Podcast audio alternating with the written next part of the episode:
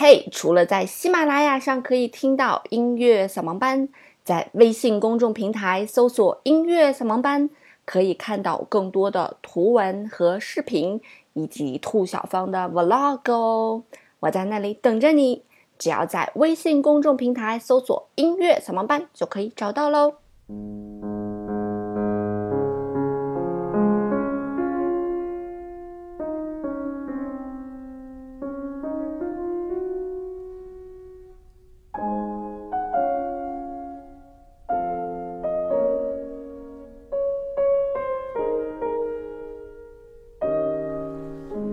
不迷路，就在扫盲班。嘿，手机前亲爱的你们好，欢迎来到今天的音乐扫盲班。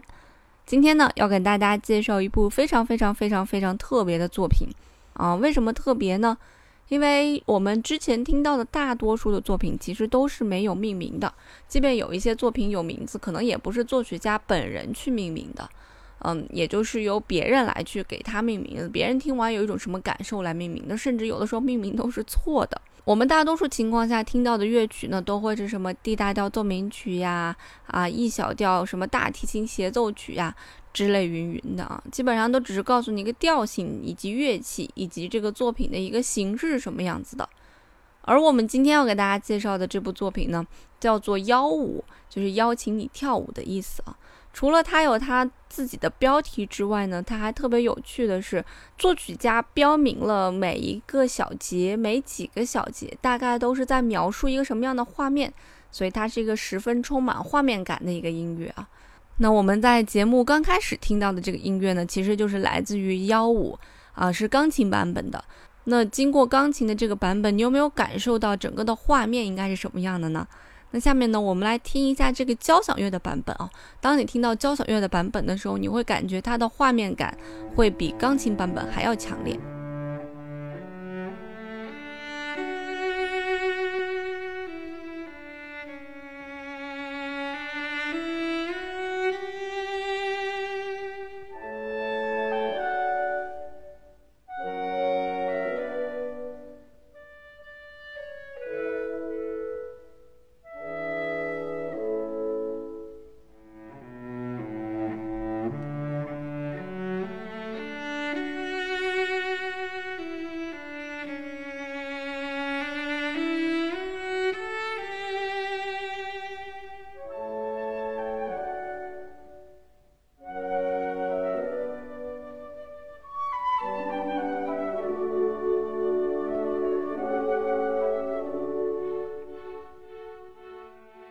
好，听到这告一段落啊。既然是邀舞，也就是邀请你跳舞的意思。那如果是邀请一个人去跳舞呢，一般来讲都是男士邀约女士，对吧？所以从刚才我们听到的钢琴版本和交响乐的版本当中，你有没有感觉到这个画面感应该是什么样的呢？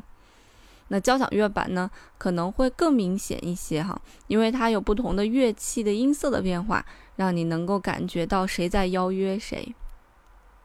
所以在我们刚才听到的这个乐曲的开始的时候，先由大提琴的演奏出来了一个非常彬彬有礼、温和的一个旋律啊，仿佛就是一个青年啊，风度翩翩，在向他的心仪的女伴发出邀约。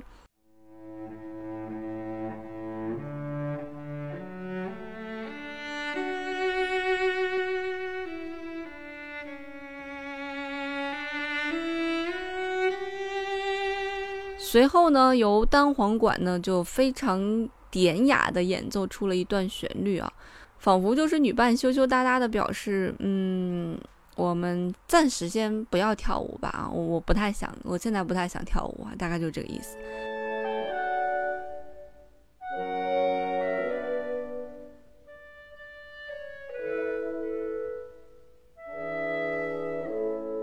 那这样的对话呢，又经历了一次，你会发现大提琴的旋律再次响起，啊，男子十分坚决的要求说，呃，一你一定要跟我跳舞。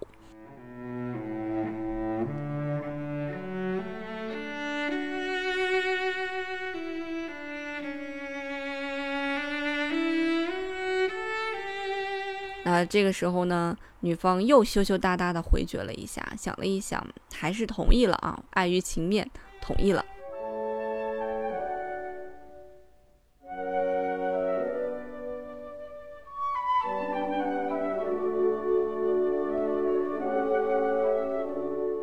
那么这个时候呢，欢乐的舞蹈场面就开始了。那从这儿开始呢，仿佛两个人就攀谈了起来，有可能男生在问女生：“哎，你老家是哪儿的呀？”啊，女生就回答：“我来自于哪哪哪。”两个人就开始交流了起来。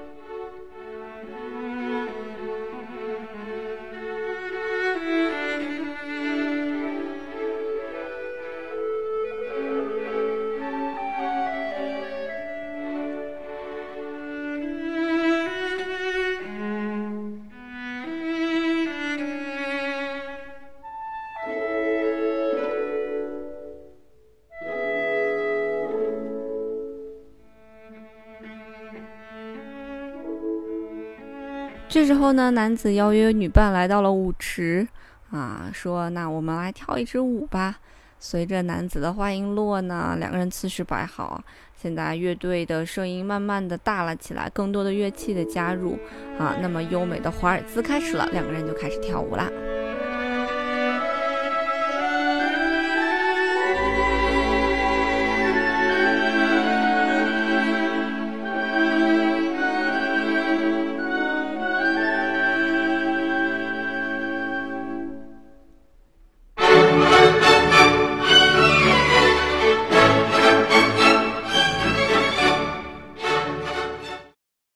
整首作品的完整版我会在节目结束的时候呢放给大家啊。那我们现在就听到这里，听到这里呢，其实最有画面感呢，也就是作曲家标明的这个画面感呢，都已经给大家介绍完毕了，是不是？嗯，听起来超级符合这个解释呢。所以其实作曲家当时在创作的时候也是按照这个意向去创作的，所以这种作品听起来可能会相对来讲比较好理解一点啊。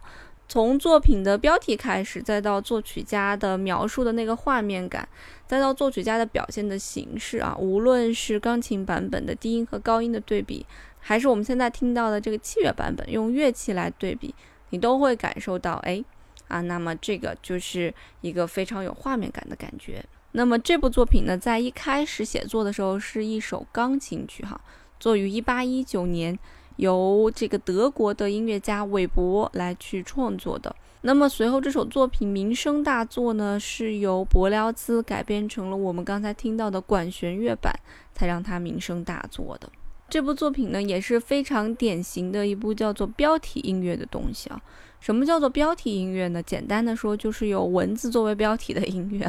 听起来好像很简单粗暴一样。那就是因为在我们听到的浪漫主义时期前期的很多音乐都是无标题的一些音乐，所以才会有人把标题音乐拿出来单独一讲。那标题音乐呢，就是浪漫主义作曲家呢将他们的音乐与文学、戏剧、绘画啊这些姊妹的艺术品类相结合，然后又产生的另外一种综合的音乐形式。所以我们的这首作品呢，确实是说明了什么是标题音乐啊！你可以完全听出来作曲家的创作意图以及他的思想内容。嗯，那这种思想内容是用器乐以及各种创作的手法把它表现了出来。那么提标题音乐这一词呢，就是柏辽兹来提出的，也就是来改编这个交响乐版本的柏辽兹提出的，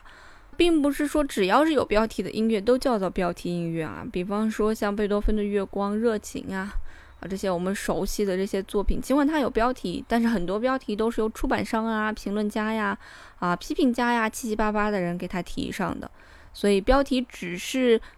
听众被启发过后的一种想象力，它并不一定是作曲家的创作意图。那什么叫做标题音乐呢？那它是有两种阐述方式，一种呢就是作品的内容直接取材于文学或者绘画，像我们之前跟大家介绍过的俄罗斯的作曲家穆索尔斯基的钢琴组曲图画展览会啊，还有斯梅塔纳的交响诗《我的祖国》，还有一种呢就是作者对生活的感受啊，一些风景啊进行一些描绘啊。比如这个柏辽兹的幻想交响曲。其次呢，标题音乐呢，基本上来讲都是作曲家亲自命名的，并不是由别人来命名的。那么直接表达了作曲家最想表达的这个乐思，所以非常直观的表达给了听众。那对于现在我们来讲，标题音乐已经是再熟悉不过了，对吧？我们听到的音乐都有标题我们现在听到的歌啊，不论是俗歌也好，雅歌也好啊，基本上每一首歌都是有标题的，不可能是没有标题的。可是，嗯，这个标题音乐这个概念，在十七、十八世纪那时候没有标题音乐的时候提出来啊，还是一个非常新颖的概念。所以，可能站在我们现在这个时代去看当时的那个提出标题音乐的人，可能觉得这有什么好稀奇的，对吧？我们现在音乐都是标题。但是你站到那个时代，你在想，诶，啊，海顿、莫扎特、巴赫，他们基本上都是没有标题的音乐，所以提出标题音乐还是一个非常创新的创新之举。所以像柏辽兹写的这个幺五这么具体的，他会标出来啊，第几到第几小节是男士的邀约啊，第几到第几小节是女士的一个回绝。那么这个在当时也是一个比较创新的一个理念。所以韦伯的这首幺五呢，也被作为标题音乐的第二个发展点。那整个作品呢，通过圆舞曲的一个风格，描绘了十九世纪上层社会这个社交舞会当中男女宾客是如何相识、如何邀请、如何交往。如何告别的一个非常有趣儿的一个过程，所以我们刚才听到的只是相识还有邀请的一个过程啊。那接下来的四段圆舞曲啊，就是三段不一样加上一段的重复，这四段圆舞曲当中呢，就是两个人这个开始交往的这样一个过程。那直到最后呢，相同的这个主旋律响起啊，形成一个告别，是很有趣的。那作曲家韦伯呢，大家好像对他并不是很熟悉哈。他的最有名的一部作品，也就是这首钢琴曲幺五了。但是说起来，他的一个堂姐，大家是应该认识的。韦伯有一个堂姐叫做康斯坦斯，她是莫扎特的妻子，就是那个非常能挥霍的妻子啊。这个应该是他最为被人熟知的了。韦伯呢，出生于一个戏剧之家，哈啊，十岁开始学琴，然后开始作曲，十二岁的时候呢，写作过歌剧。在他的歌剧里面比较有代表性的这个作品就是《魔弹射手》了，不知道大家有没有听说过？所以他的作品有非常浓郁的德国的风格啊。不过经常有很多作曲家、音乐家写歌了也好，就是自己唱唱不火，别人一唱就火了，然后把自己带火了。这种情况在之前莫扎特在浪漫主义那个时期啊，也都是存在的。韦伯的钢琴曲幺五没有火，但是柏辽兹的幺五呢，这个管弦乐版的确实是非常的脍炙人口。那幺五我们刚才也讲了，是由第一部分的，呃，一段男女之间的对话啊，非常有画面感，到了影子。那第二部分呢，由呃五个小部分的圆舞曲组成啊，其中四个部分是不一样的，而最后一个部分呢，是第一首圆舞曲的再现。那么第三部分呢，就是一个尾声，所以整个结构还是非常的明了的。那整部作品的高潮的地方呢，在圆舞曲三啊，也就是差不多在二百小节左右的时候啊，持续了大概将近六十个小节。而到第五圆舞曲的时候呢，是圆舞曲一的一个再现。所以这么有画面感的一部作品，你是不是喜欢呢？那整个柏辽兹版的幺五，就是这个交响乐版的幺五啊，大概持续了将近九分钟吧。我会把它放在节目的最后。那大家也看到了，我最近在做一档新的节目，叫做《宝贝玩艺术》。那么这个主要是针对于差不多五六岁啊，五到十二岁吧，反正就是上小学的这些孩子们，让他提高大家的音乐的一个素养。因为我在上一期节目也讲了。就是现在很多的钢琴教育还十分的应试啊，孩子尽管学了琴长大，其实对这些东西还是一无所知。他只是知道我自己考过什么级，能够弹什么作品，也是因为长久没有练，所以就忘掉了。所以我在做这样一件事情。那我现在呢，想建一个微信群呢，差不多是五十到一百位家长，嗯，想跟这些家长呢保持一个近关系啊，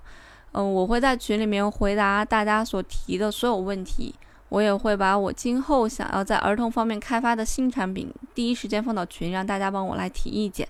那我也是希望大家是对我的这个产品是认可的，因为嗯，大家可能还要帮我做的一件事情就是把我的节目，这个跟宝贝玩艺术相关的节目推荐给你身边的朋友，因为现在是一个酒香也怕巷子深的一个时代嘛。啊，而且我身边的大多数的同学基本上就是没有结婚或者刚刚结婚，孩子才一两岁啊，基本上也没有这样的资源，所以我希望通过这样一个方式呢，能找到这样一个认可我的群体，来帮助宝贝玩艺术一起强大。那如果你想联系我呢，可以去我的微博私信我，也可以去粉丝群艾特我，群主就是我哈。不要在喜马拉雅里面给我回复私信，因为私信太多了，我根本看不到。好了，音乐不迷路就在扫盲班，我在这里等着你的加入。